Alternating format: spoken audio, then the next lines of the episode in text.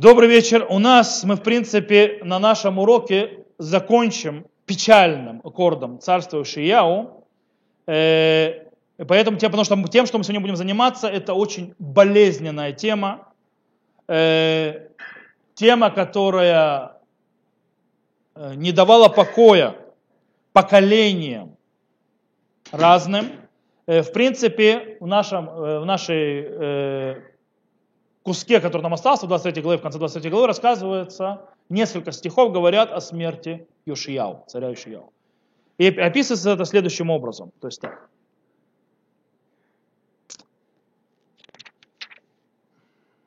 А также вопрошающих мертвых, волхов и терфим, не, не здесь. Э, в доме не было до него царя подобного и так далее. Сказал Господь, удостоверен от него лицо,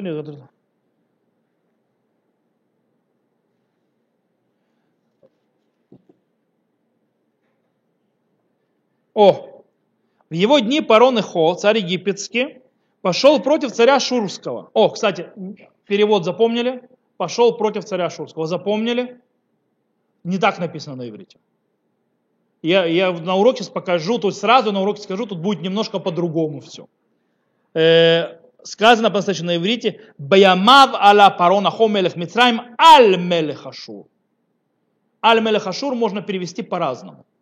То есть да, в его время поднялся фараон Нахо, царь египетский, на, с царем ассирийским, то есть, в принципе, может быть, воевать с ним и так далее. В любом случае, нас интересует дальше. Э, против царя Шурского на реку Прат. И вышел царь Йош, Йошияу. Э, навстречу ему тот убил его в Мегидо, когда увидел его, встретился с ним. И рабы его повезли его мертвым в колеснице из Мегидо, и привезли его в Рушалаем, похоронили его в гробнице его, взял народ страны Иоахаза, сына Йошияу, и помазали на царство, и сделали его царем, вместо отца его. Все. То есть маленький немного мы видим, что э, все действия Ушияу, все, что праведность, которую он делал до этого, все, что было описано, не помогли в конце концов отменить э, не самый приятный э, приговор. В принципе, уже в самом начале видели, что Хульда нам дала пророчество, Нахон, по этому поводу, мы уже говорили об этом. Э, и, скажем так, не отменило это все вместе, все эти вещи, которые он делал, грехи его э, народа, и, то есть, в принципе, царя Минаше, который привел к тому, что Всевышний решил разрушить храм, разрушить все. Э, в любом случае, у наш рассказ очень бледненький здесь, очень коротенький, из него вообще ничего не понятно. Поэтому для того, чтобы хоть немножко разобраться, нам придется открыть книгу Деврей Гаямим, совершенно время. Там намного шире рассказывается весь рассказ, и мы читаем. 18-й год царства Ишияу был совершен этот Песах. После того, как подготовил Ишияу Дом Божий, направился на Хо, царь Египетца, воевать с Каркемишем на пирате. И вышел навстречу ему Йошияу и послал к нему Нехо послов, говоря, что тебе до меня, царь иудейский? Не против теперь, тебя теперь иду я к месту моего сражения. И Бог повелел мне поспешать, не протився Богу, который со мной, дабы он не погубил тебя и не отвернул, э, и не отвернул Йошияу от э, него лица своего, но чтобы сразиться с ним, переоделся, не послушал слов Нехо, исходивших из уст Божьих и Божьих, то есть, неважно, то есть, кого имеется в виду здесь, и прибыл воевать в долину Мегидо. Где Мегидо есть, знаете, на север? Э, Армагеддон, знаете? Это на Гармагеддон. Гора Мегидо – это Армагеддон. И выстрелили стрелки в царя, Йошияу искал царь слугам своим, уведите меня, потому что я тяжело заболел, имеется в виду ранен. Увели, и увели слуги из колесницы, посадили в другую повозку, которая была у него, и отвезли в Иерушалайм, и умер он, и был похоронен в гробницах отцов своих. И вся Иудея Иерушалайм оплакивали Ушияу, и оплакивал пророк Ирмияу. Царя Ушияу в песне скорбной поведали все певцы и певицы Ушияу в скорбных песнях своих, известных до сего дня и передали их потомках, и они закончились в Израиле. Вот они вписаны в книгу скорбных песен. Кинот, имеется в виду, кинот. И остальные дела, дела Ишиау добродетелево записаны в Торе Господней, и деяния его первые и последние описаны в книге царей иудейских. О, тут намного больше расширяется. И это трогает не только сам смерть самого Ишияу, но и последствия, реакцию народа на это. И мы видим, реакция была очень, не, она была исходящая, выходящая вон. Ни с одним царем такого не произошло. То есть и плач, более того, что плач, это вообще не упоминается в книге царей. Пророк Ирмиягу оплакивает его и пишет э, кино, то есть плач. Он пишет плач о нем, то есть э, кинали Ушияу, и она становится наследием э, народа Израиля, что это переходит с поколения в поколение. То есть, ого, кстати, пророк Ирмияу ни разу не упоминается в книге Млахим. Пророк Ирмияу только в Деврея Амим появляется. Хотя и во время, и в самом книге пророка Ирмияу описывается время э, его эпоха Иушияу тоже. Так вот, наши мудрецы понимают, что под слово кинот имеется в виду книга свиток Эйха. Он имеется в виду свиток Эйха. И, и кстати, по-настоящему действительно наши мудрецы Хазаль называют Эйха Сефер Кинот. Книга плача. Она так и называется. Более того, она не называется Иха, она называется Сефер Кинот. Более того, наши мудрецы говорят, что кто написал книгу Иха? Пророк Ирмияу, совершенно верно. И действительно, в четвертой главе книги Иха, свитка Иха, мы видим там, то есть, где написано, как потускнело золото, там действительно видно намек на царя Ушияу. То есть так что приписано, можно видеть. Смотрите, там, давайте прочтем. Как потускнело золото, изменилось отменное злато, разбросаны камни священные по углам всех улиц, дороги сыны Сиона, а ценнейшим и чистейшим золотом, как, э, так, как стали они похожи на глиняные, э, э, то есть глиняные сосуды и так далее. Дальше читается, дыхание жизни наш, помазанник Господень попал в западню их. Тот, о котором говорили мы, под сенью его будем мы жить среди народов намек на Ушиягу, что он, праведный помазанник царь, погиб из-за грехов народа. То есть это плач. Э, то есть стих, который говорит про смерть его и так далее. И наши мудрецы говорят, что, э, что наши мудрецы говорят, что эти слова имеются в виду именно про Ишияу, про его смерть от руки фараона Нехо. Теперь, Э, эти вещи, кстати, э, это э, свидетельство огромного потрясения, которое пережил народ Израиля и Иудеи с тем, что произошло до смерти Ушияу. Причем это не только из-за смерти великого царя и так далее, и праведника, но и в принципе это религиозное, то есть потрясение, и очень серьезное. В принципе, перед нами стоит вещь, которую тяжело вообще принять и понять. Мы уже говорили об этом на предыдущем уроке. Что в принципе смерть у Шиягу показывает о том, что праведность не спасла ничего. Как бы, как бы несправедливо в смысле смерть. Мы уже говорили в прошлом уроке по поводу, что э, его смерть не, со, не состыковывается с пророчеством Хульды, Хульды, что он умрет как бы в мире.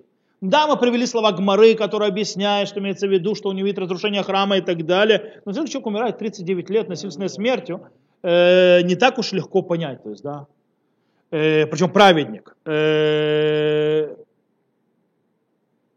мы говорим о праведнике. Человек, который вернулся в раскаяние, который стер с лица земли, всего земли Израиля, все поклонство, который возвратил храм, полностью отреставрировал, винил его работу и все это все сделал, и все равно погиб. Э, и этот вопрос, как мы видим, то, что мы читаем Иха, то есть, да, когда пророк Ирмия, это уже тогда волновало людей. То есть, это не просто так, то есть, людей уже это потрясло их, такая смерть, несмотря на все действия. И поэтому не так было записано. Э, кстати, это и мешало нашим мудрецам тоже. Это вот э, что здесь происходит? Да, какая несправедливость и так далее. Э, но почему это в книге, то есть в Танахе, как мы говорили, все хорошо, конечно, в Танахе и так далее, но Танах не историческая книга, поэтому она это все не описывает, но немножко это уходит. Поэтому пробуем сегодня немножко понять, э, как съесть это э, смерть. Уж я учусь, здесь произошло. Начнем понять войну. Начнем сначала описание войны, пробуем немножко разобрать описание войны, как оно описано в книге Деврега и Амим, а после этого я расскажу секрет. Мы попробуем понять. Дело в том, что в 1925 году было найдено э, э, этот, э, сражение Нехо в Вавилонском, то есть это описание, и там из, через него можно очень много понять, что произошло. Итак, первая наша, наша задача, первое, что выяснить, факты. То есть, да, что четко привело к смерти Ушияу. Э, не с точки зрения религиозной, а с точки зрения реальной. Потом поговорим о духовной, почему это так и так далее. Э, и теперь э, нам нужно понять также, почему бой происходит в районе Мегидо. В районе Мегидо, э, между, причем между кем? Между царем израильским Ушияу. Хотя Мегидо это израильская то есть территория, то есть израильского царства под Ассирийской империей. То есть просто уже израильское царство нужно. И между царем египетским, который вообще, по идее, должен быть несколько южнее. Что здесь происходит? В книге Деврея имени непонятно, почему вдруг Э, что, что Нахо делает э, в земле Израиля, тем более в районе Мегидо, э, когда он не собирается завоевывать землю Израиля. Он движется, это, он, у него нет никаких воинственных намерений против, не против земли Израиля, не против Ушияу и народа Израиля. И, кстати, он так говорит прямым текстом. То есть, да? Таким образом, в принципе, ему нужна земля Израиля как неизбежный переход в сторону реки Прат, э, город, который называется Харкамиш. Теперь, не написано, против кого воюет возле Харкамиша царь, э, фараон Нехо. Во-первых, нужно понимать, что это очень далеко от Египта. Э, дело в том, что этот город находится 100 километров северней Халаба в Сирии. Это сотни километров от Египта. Сотни километров от Египта. Э, и поэтому, и что, и, кстати, что он говорит ему? Он говорит, мали велиха мелех Юда, что мне и тебе, царь иудейский.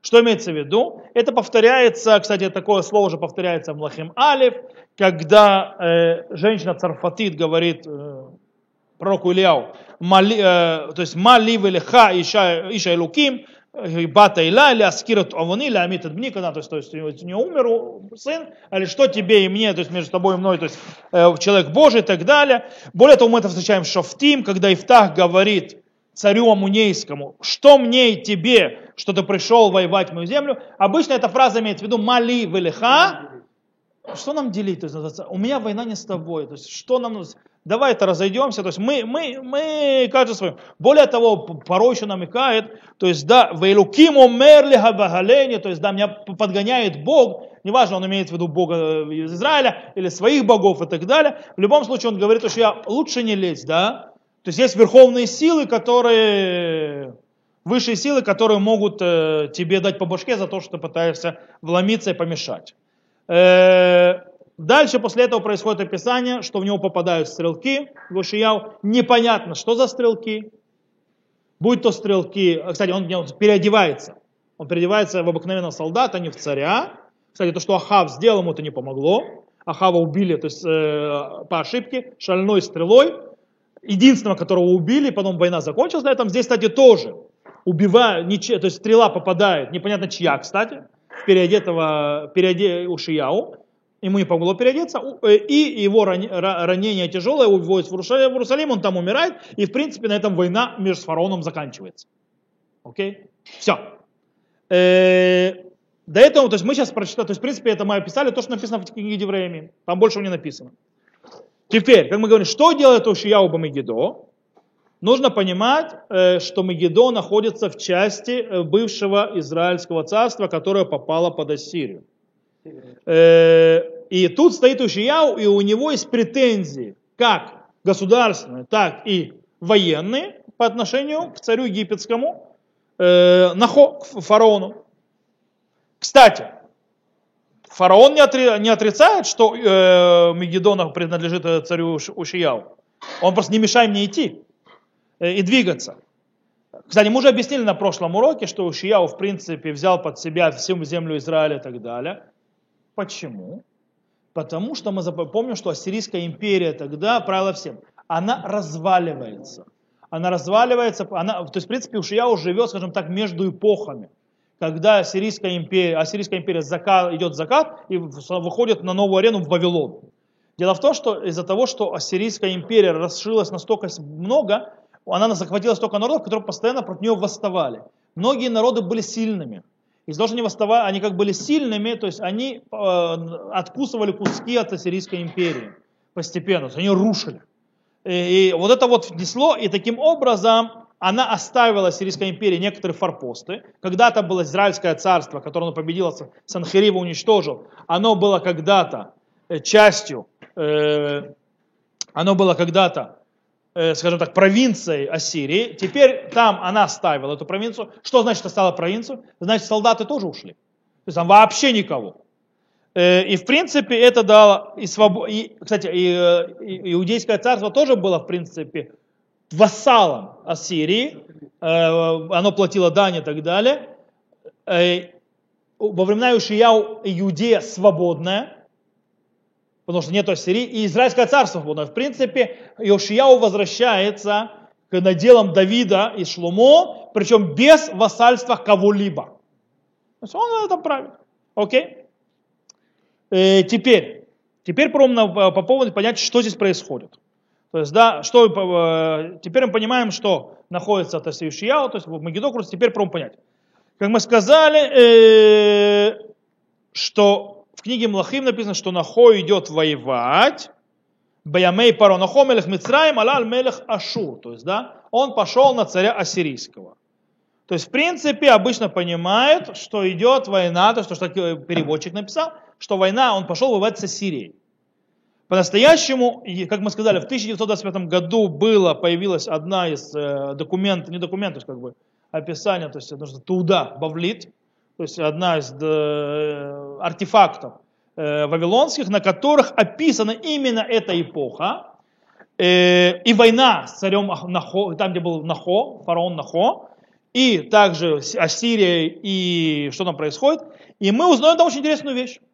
Нахо шел воевать не с Ассирией, а шел идти воевать как союзник Ассирии. Алла аль-Мелех, это не Алла аль, то есть воевать с ним, а Алла им Мелехашу. Вместе с царем ассирийским. Потому что вопрос, что он делает в Каркамише? Что забыл в Каркамише это? Что происходит в Каркамише? Дело в том, что мы узнаем так, что в Каркамише происходит интересная вещь. Вавилон в это время, Вавилон в это время снова поднимает восстание. Причем он поднимает восстание не сам, а вместе с Мадай. Вавилон причем берет Мадай, и они выступают. Э, и это уже бой идет не для того, чтобы получить независимость, а бой идет за империю. То есть это выходит бой, в принципе, против вообще ассирийского владычества во всем то есть, э, э, этом месте. То есть то, что мы это учим. Теперь, Египет идет помогать именно Ассирии. Зачем? Мы можем представить, чем, э, то, есть, э, то есть, почему он идет помогать, можем себе представить. Давайте посчитаем, то есть сделаем простой политический ход конем египетского царя. Египетский царь давно, он видит разрушивающуюся империю Ассирии. Правильно? Э, египетские цари правили, у них мечта древняя с того, с того момента, как народ Израиля вышел из Египта. А дело в том, что на этом моменте заканчивается все величие Египетской империи. Э, они хотят вернуться там, где они правили. До выхода народа Израиля из Египта э, египтяне, фараоны, правили также землей Израиля и Сирией. Они хотят назад. Они хотят назад. И, и, э, и что для этого нужно сделать? Они мечтали об этом всегда, всю историю вернуться. Теперь, что делает царь фараон Нахо в этой войне? Дело в том, что Ассирия слабая. И если Вавилон победит Ассирию, то Вавилон ее унаследует, всю территорию. Если он унаследует, то он, естественно, возьмет себе в подчинение и Сирию, и землю Израиля, то, что принадлежит Ассирии.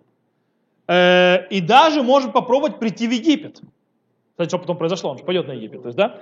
Э, таким образом, теперь, если Египет поможет Ассирии выдержать удар Вавилона, пока, то она, э, то таким образом, сдерживая то есть, Ассирийское царство, то есть Египет сможет прийти и взять э, землю Израиля и Сирию, как он себе хотел. То есть, да, э, поэтому она делает союз с Ассирией, которая, кстати, поработила в свое время Египет, напротив Вавилона, для того, чтобы потом разделить свое с Ассирией, то, что называется э, территория, на которых будут править. Окей. Теперь мы, то есть с фараоном все понятно. Теперь какая мысль у Шияу, почему он идет на эту войну? Что ему к этой войне и войне этих гоев? Хай все воюют. То есть, да, Ассирия, Вавилон. Да? А ему какое дело вообще до всего этого? Теперь, у Шияу очень просто. Он высчитывает так, если союз между Ассирией и Египтом случится, что, что может произойти? Может произойти одно из двух. Или Ассирия вернется к своей силе, и тогда она придет назад, царство израильское, возьмет ее назад себе, и, то есть, и заберет э, также независимость Иудеи. Э, и тоже будет то есть, нелегко. Э, теперь, потому что, как мы говорили, то есть, э, она до этого не была, тоже Иудея э, свободна, она была, были обязательства по отношению к Ассирии. Теперь, теперь, если э, таким образом, если победит Ассирия, то есть он потеряет и то, и то. Второе, другое, если, может быть, Ассирия не вернется в свою, то есть силу, но Египет возьмет себе части земли Израиля. И эти части, то есть это, ну, они попадут тогда не к Ассирии, а к Египту, что тоже не улыбается. Таким образом, в чем интерес Ишаяу политически? Это для того, чтобы вообще не было никакой другой империи. Чтобы все как было, так и продолжалось. Но, конечно, это хорошее желание, но он понимает, что он находится на, э, называется, перекрестке между двумя империями. Поднимается новая сила историческая, поднимается новая империя. Вавилон. И поэтому его передышка временная. Тогда э, Вавилон, в принципе, Вавилон те времена, чтобы нужно понять, как Соединенные Штаты сегодня. Окей? То есть очень-очень сильная страна, которая непобедима. Окей, теперь, внимание, у царя Ушияу, а точнее у иудейского дома правления, есть неплохие уже отношения с Вавилоном не первый раз. Дело в том, что с Вавилоном есть уже завязка Хискияу, прадед Ушияу, уже был, заключал союз с Вавилоном в свое время, когда он скидывал ассирийцев от себя. Э, потому что у Вавилона вообще была такая идея, Вавилон, когда поднимались на восстание, то есть под Ассирией постоянно, они поднимали еще других мелких царей для того, чтобы открывать несколько фронтов в Ассирии, ослабляя их силу. То, тогда были договоры между Хискияу и между Вавилоном. Более того, мы можем еще один намек увидеть, где еще были завязаны связи с Вавилоном. Дело в том, что царь Минаше, когда его э, ловят, сейчас 5 секунд отвечу на его телефон. Алло, я еще веду урок. Как мы сказали, где-то в районе 9 с копейками, хорошо? Да, 9, 9 5, 9, 10, хорошо, все хорошо. До я прошу прощения за телефон, потому что человек должен самостоятельно. Окей, возвращаемся. Так вот, Минаше, когда мы говорили, помните, его поймали сирийцы и так далее, и так далее, они его привозят в город Вавилон. Ведь город Вавилон был, то есть и страна Вавилон. Зачем его привозят и так далее, там наказать? По причине того, что мы понимаем из намеков, что он, на чем Минаше поймали? Почему сирийцы его поймали, начали его истязать? Помните, продал, потом он вернулся в раскаяние из этого. Э, почему, как это произошло? Он присоединился, скорее всего, к Вавилону в очередном восстании. Поэтому сирийцы его взяли. Э, таким образом, э, есть связи уже периодически от Минаше, то есть дед, прадед, то есть Хискияу, с Вавилоном. Таким образом, э, что Ишаяу может говорить? О, у него есть э, положительный рекорд, то есть рекорд из Хиуви, то есть у него уже есть хорошие отношения, то есть возможные с Вавилоном. И таким образом, э, Ушияу решает, что сделать. Что он делает выгоду? Смотрите, если он останавливает царя египетского, он помогает Вавилону. Тогда на горе, реке Прат, то есть там вот как Камиш, там где встречаются Вавилон и Сирия, на бой, то там, когда они встретятся, э, произойдет бой только между Вавилоном и Мадаем и между Ассирией. Ассирия проиграет. Но царь Вавилонский будет обязан, благодарен царю иудейскому. И может быть, таким образом, то есть даст, даст автономию, то есть да, новой империи даст автономию, то есть и заключит с ним как союз, что они союзники. Он автономный союзник, а мы союзники внутри, типа фракции такой стран, то есть да. Вавилон империя, а мы союзники.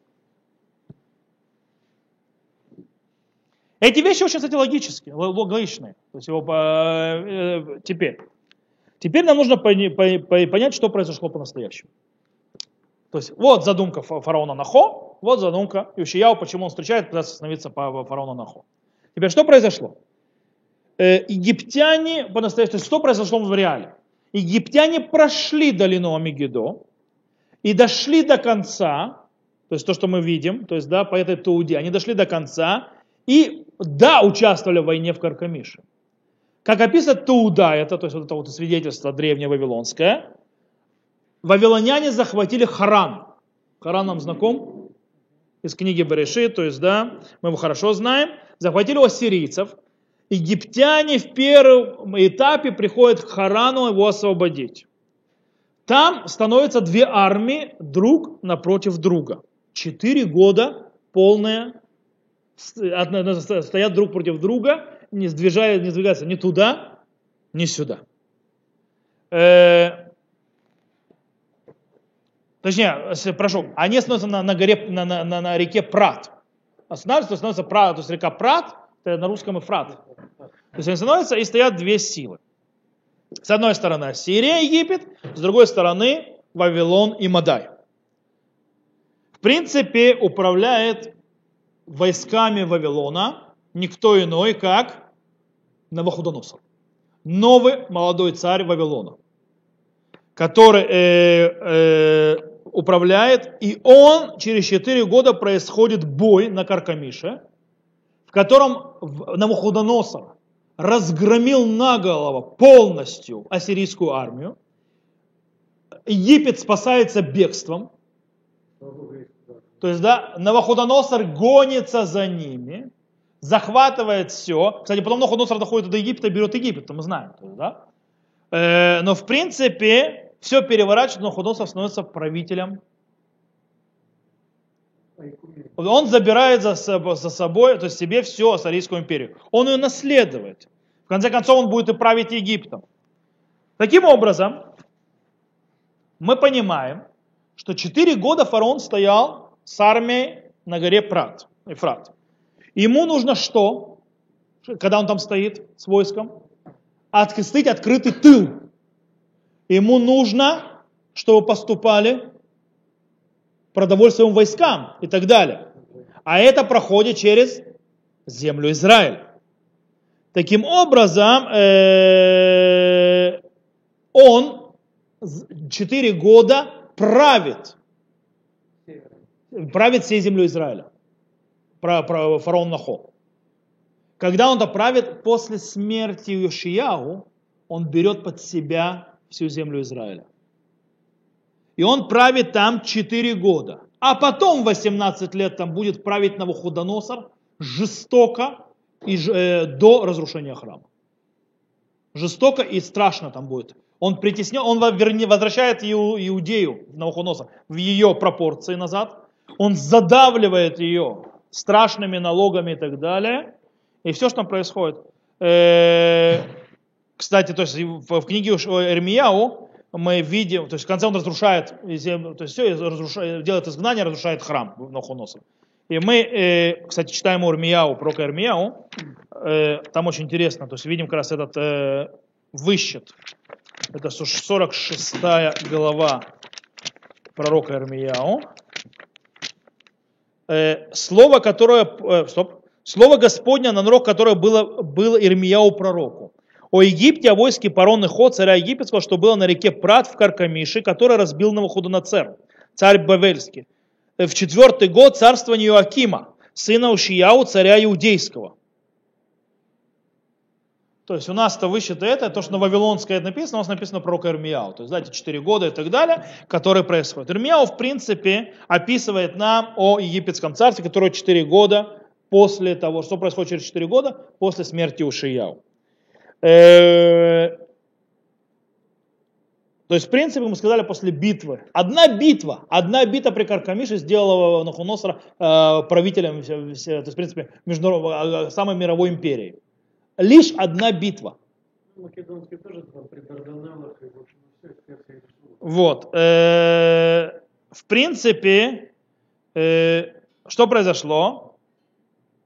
В этой победе Нахуносра Иудеи не было никакого удела. По-настоящему, то есть изначально Ушияу пытался, чтобы было вложение э, какого-то своего участия. Ой, испугался, нужно что перевести. Э, участие, э, было какое-то участие в идее, в конце концов, из-за того, что он погиб, ничего не произошло. И теперь Новоходоносор никому ничего не должен. Не политически, не этически. Кстати, тогда люди, когда воевали, вот тогда у людей были мораль, понятие морали договоров между союзниками. Э, окей, кстати, Рав Иуда Киль, в, есть дат Микра, такой... А? Так давайте это выключим. Так давайте его выключим. Так мы его можем выключить. Сейчас мы выключим. О, возьмите вон там этот. Выключим, продолжим. Так вот, Рав Иуда Киль в своем комментарии Дат Микра на Дивре Амим пишет следующее что из всего, что выходит? Что из всего этого рассказа, из всего этого, э, что мы сейчас увидели, мы учим очень важную вещь. Что Ушияу был не только праведным царем, не только э, в раскаянии, он также был а, величайшим царем, который заботился о своем народе. Он пытался защитить свой народ от всяких империй. Он пытался сделать так, чтобы империя, то есть царство Иудея, израильское, иудейское, то есть то, что ему подконтрольно, э, жили в мире и было спокойно. То есть, в принципе, он еще понимал в политике очень хорошо, международной. И он, в принципе, заботился о разделении геополитическом Ближнего Востока. Он в нем хорошо понимал расклад сил и так далее, и пытался любыми силами защитить свой народ и так далее. Э, и в принципе мы говорим о царе, у которого был очень дальний э, то есть видение, то есть он далеко видел, далеко понимал, хотел принести благо своему народу. Таким образом, э, он это не только праведный царь, но еще крутой политик, а? дальновидный политик и э, государственный деятель. И теперь мы возвращаемся снова к вопросу. То есть, да, э, к вопросу э, э, проведения Всевышнего во всем нашем рассказе. Если он такой великий государственный деятель, если он человек, который заботился очень храбро и смело за благо своего народа, праведник и так далее, и так далее, который раз, уничтожил все, все идолопоклонство, который снова отстроил храм, который все возвратил, почему он умер, и вся его желание служить Всевышнему, поднять народ и так далее, защитить народ, конце концов потерпела крах. То есть, как бы, что здесь произошло? И это должно разобрать. Дело в том, что есть очень интересная вещь. Мишна в трактате Таанит говорит, что есть вещи, на которые нужно как бы предупреждать, то есть трубить. То есть, да, матры, матрымбаем. И одна из них это херев. Херев это война. То есть херев, то есть меч, который несется. И Гмара там говорит следующее. Они пытаются понять, что это за меч, да, о ком идет речь. И говорят, учили мудрецы меч, который сказали, нам не нужно сказать, что это меч, не, не который меч мира, то есть, да, то есть войны. То есть понятно, то есть, да? Тогда нужно трубить, то есть о бедствии. Но даже меч мира, то есть во времена мира, когда есть идет меч, то есть, да, он как бы мирный меч, то есть как бы должно, можно было разобраться, мы сейчас поймем, о чем идет речь. Э, ибо нет у тебя более меча мира, чем фараон Нахо. Вся стычка произошла, в принципе, без вражды. Э, и несмотря на это, э, то есть, пораж, пораж, получил, то есть потерпел неудачу царь Иушияу. Так говорит Талмуд. В принципе, то есть, в принципе, что, что имеет в виду Талмуд? Талмуд хочет сказать, что даже херев шалом, то есть меч мира, то есть мира, то есть мира, тоже бедствие, из-за которого нужно трубить и так далее. И, э, и Ишаяу с этим то есть, э, скажем так, э, не справился, то есть он понес э, поражение. Теперь, мы можем увидеть, что поражение его это этическое, с точки зрения морали, а не с точки зрения технического. Смотрите, что Талмуд говорит дальше. Май улоги машерими. То есть сказал Раби Иуда, сказал Рав. Это предал поклонство, сказал. И, и из-за того, что он полагался, то есть, да, то есть, что, что он э, полагался на Авдазара, то есть неважно, это разбор с, с этим, с э, фараоном и так далее, я чуть дальше. Сказал Рабиуда, сказал Рав, э, по поводу того, что в него стреляли, то есть, да, он сказал, очень заболел, он говорят, что его сделали его тело ситом. То есть, шияу, то есть шияу просто прострелили так, что, называется, сделали из него сито. Э, и сказал Раби, С- Раби Шмуэль, Барнахмани, от имени Раби Йонатан. За что был наказан Шияу? Отвечает Гмара, из-за того, что ему надо было спросить Ирмияу и не спросил. Ему нужно было посоветоваться с Ирмияу, не посоветовался. Что он учил? Почему не посоветовался? Такой праведный царь не посоветовался с пророком. Он учился, говорит, херевло тавор барцехем. То есть есть э, в Вайкра есть Тохаха. В Тохаха э, есть описание, то есть э, как бы благословений, то есть да, благословение, что меч не пройдет по земле вашей, если вы будете соблюдать мои заповеди и так далее. А он говорит, а что он сказал, майхерф, о каком мече идет речь? О, э, э, если мы говорим херф шейнашель шалом, то есть да, если мы скажем, что это меч, не меч во время мира, то есть когда идет вражда и война, Вехтив натати шалом барец, сказано и дал мир на земле, на, на, на земле. А значит это, что даже во время мира, а что он не знал, то есть во время мира тоже не, то есть этот то есть меч может пройти, но он э, не знал, что его э, поколение недостойно. Сейчас попробую объяснить, что Гмара говорит. Гмара говорит две причины, то есть очень тяжело переводить, когда это, то есть, так, э, две причины, почему Ушияу потерпел неудачу, ошибся, то есть, э, упал. Первое, он сделал очень э, нехорошую вещь. Он не спросил пророка. Он не спросил пророка, идти на войну или нет, что делать. Теперь, это не война мецвы, то есть, да, по идее. Он не, не спросил пророка. Теперь, почему не спросил во пророка? Отвечает Талмуд. Причина очень простая. Ибо он изучал из стиха в главе Тоха, который делится на две части, на большую и маленькую, где в маленькой части сказано так. «Вехерев лота авор барцахем» «И меч не пройдет по вашей земле», то есть вы будете соблюдать мои заповеди. Уишео понял, что имеется в виду «херев шель шалом», то есть меч мира не пройдет. Таким образом, он понял, что нет проблемы, и не надо спрашивать пророка, там можно положиться на то, что сказано в Торе, на обещание Торы. И поэтому можно уверенно идти воевать с фа- с фараоном Нахо, и ничего не будет. О, но грех Ушияу в чем был? В том, что он не понимал и не знал, что его поколение недостойно. О, Ишаяу пошел, почему? Он взял на себя огромную, скажем, скажем так, наглость в кавычках, что понять и думать, что меч не пройдет, то есть не будет поражения. Бедствие меча не пройдет по его земле. Почему? Потому что все хорошие дела, которые делает он, он, Ошиягу, э, потому что он поставил царство, которое стоит на Торе и заповедях.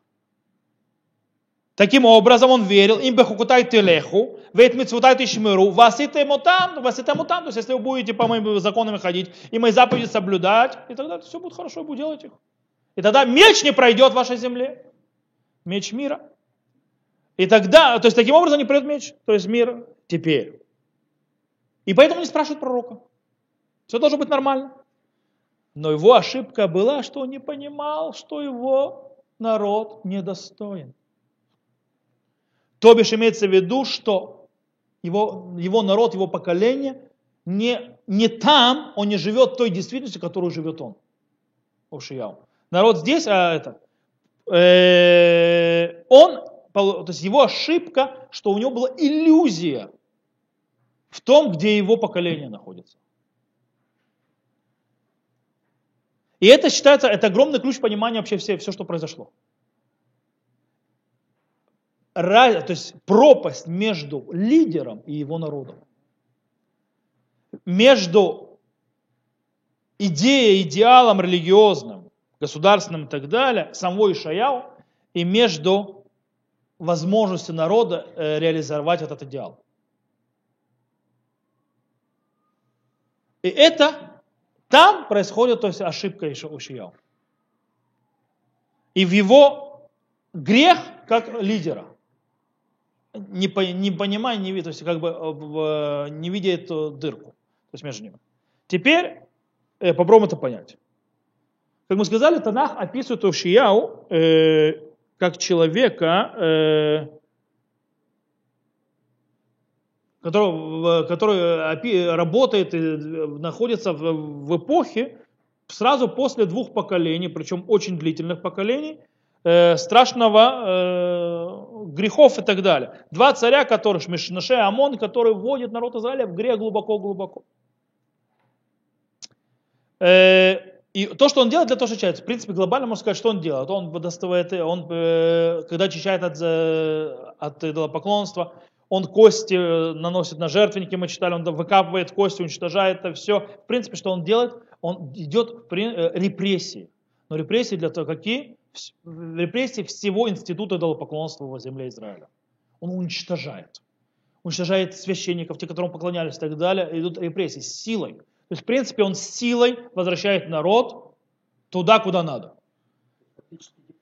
А он царь, извините, он монарх. Диктатор, монарх. Причем монарх праведный. Видя, то есть, это весь ужас, и он с силой возвращает, то есть уничтожает всю эту гадость. Э, и таким образом он понимает и видит всю историю, все, что происходит, вас то есть в видении своего видения э, мира, в своем идеале. И не обращает внимания, без того, чтобы проверить, что вообще достой, э, с ним ли народ, идет ли с ним народ. Э, скорее всего, Ишаяу прекрасно понимает, что его народ не ахти. Все-таки ему Хульда рассказал. Но это вся трагедия. Ишаял настолько трагичный человек. Трагедия его жизни. Он с самого начала своей деятельности жизни царства, начала, ну, глобальное начало, знает, что все его действия обречены на крах. И он всю жизнь ведет себя так, чтобы, по идее, то есть, знаешь, можно было сесть вот так, а что я могу сделать?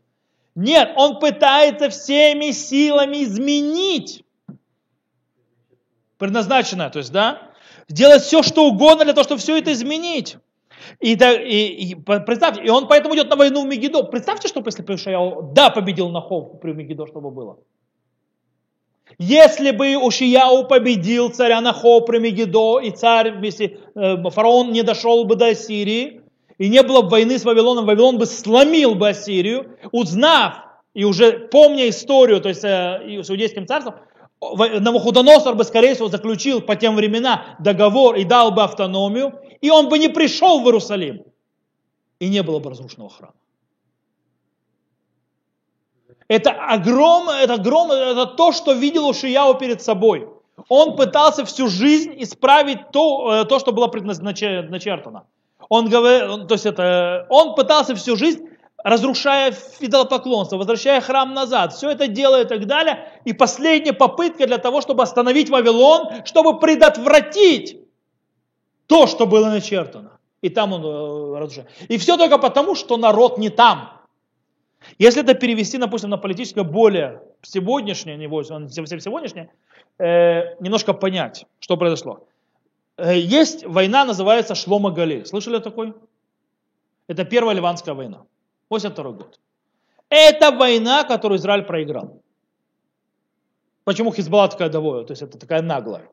И потом во второй Ливанской тоже считают правильно. Почему? Потому что Израиль вошел в эту войну и убежал. Она, эта война шла до 99 -го года по-настоящему. Потому что мы вошли в Ливан, мы остались в Ливане, и потом Барак сбежал из Ливана. То есть, в принципе, это война, которую мы проиграли. Нужно это признать. Почему? Это была самых, одна из самых легких войн Израиля. С слабым противником. Что произошло? Все, произошла очень простая вещь. Когда вы ходили на войну, лидеры, которые вели народ на войну, это то есть у них был огромный э, видение, э, что должно произойти. Премьер-министр того времени видели перед собой заставить, в принципе, заставить еще одну арабскую страну заключить мирные договоры и соглашения с, с э, государством Израиль. И поменять всю политику и отношения с Ливаном, что даст спокой северу. Естественно, отодвинет Сирию и так далее. Э, министр обороны того времени видел, в принципе, Израиль третий мировой державой после Советского Союза и Америки приблизительно. То есть он себе представлял так. В чем была проблема? Народ не был с этими лидерами.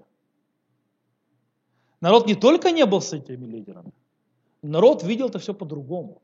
Э, народ э, не разделял эту идею, а более того, сильно критиковал, не хотел, то есть не видел в этом, особенно когда война, то есть больше когда мы уже вошли на более продвинутых этапах, когда мы застали Ливане, сделали этот э, буферную зону, которую мы охраняли и так далее, когда наши солдаты погибали, то есть все больше и больше и больше было как бы нежелания там быть, то есть и, и поэтому и офицеры, высшие офицеры тоже не хотели там быть. Таким образом, это к чему приводило? Что народ не хочет там находить, это ведет, то есть, в конце концов, к загниванию самой идеи. То есть, в принципе, происходит что? Когда, если это то, что привело, кстати, к поражению, в принципе, э, в Первой Ливанской войне, которая была очень длинная, по-настоящему. Нет, когда идея государственная и политическая и так далее э, лидеров не соответствует настроению народа. Тогда народ просто воюет неохотно, э, забивая, через это, пытаясь от этого как-то уйти и так далее. Оно, а даже не саботаж, у тебя, у тебя нет, мотивации. То есть, да, там, у тебя нет мотивации, тебе не хочется. И начинается все это. И так далее, и так далее, и так далее. Нарастает критика внутри, масса критика, то есть по отношению к правительству и так далее. В конце концов, несет поражение. И это, в принципе, если вернемся обратно к поколению Шияу, и если, кстати, мы еще прочитаем книгу Ирмияу, мы увидим, что состояние народа Израиля на тот момент было желало намного лучшего самые тяжелейшие претензии к народу, которые говорит Ирмияу в своих пророчествах, были именно во времена Иушияу. То есть вы понимаете, где народ, а где царь. Они вообще не рядом. Поэтому вот это вот порыв изменить судьбу и историю закончился крахом для Ушияу скажем так, трагичная личность, в конце концов. То есть один, самый праведный царь, который закончил то, потому что народ был не там. Желание абсолютно, то есть, абсолютно э, честно, искренне, справедливо, то есть, никаких там... Что было, у лидера, что было и у лидера в 82 году. Не погоня за, за почестями. Ничего, чисто-чисто. Защитить народ, оградить народ и, в принципе, отменить разрушение. Но не получилось. То, на этом мы закончим. Как мы сказали, мы закончили царство Ушияу. Дальше мы уже будем читать, в принципе, глобально начало изгнания постепенного. Все.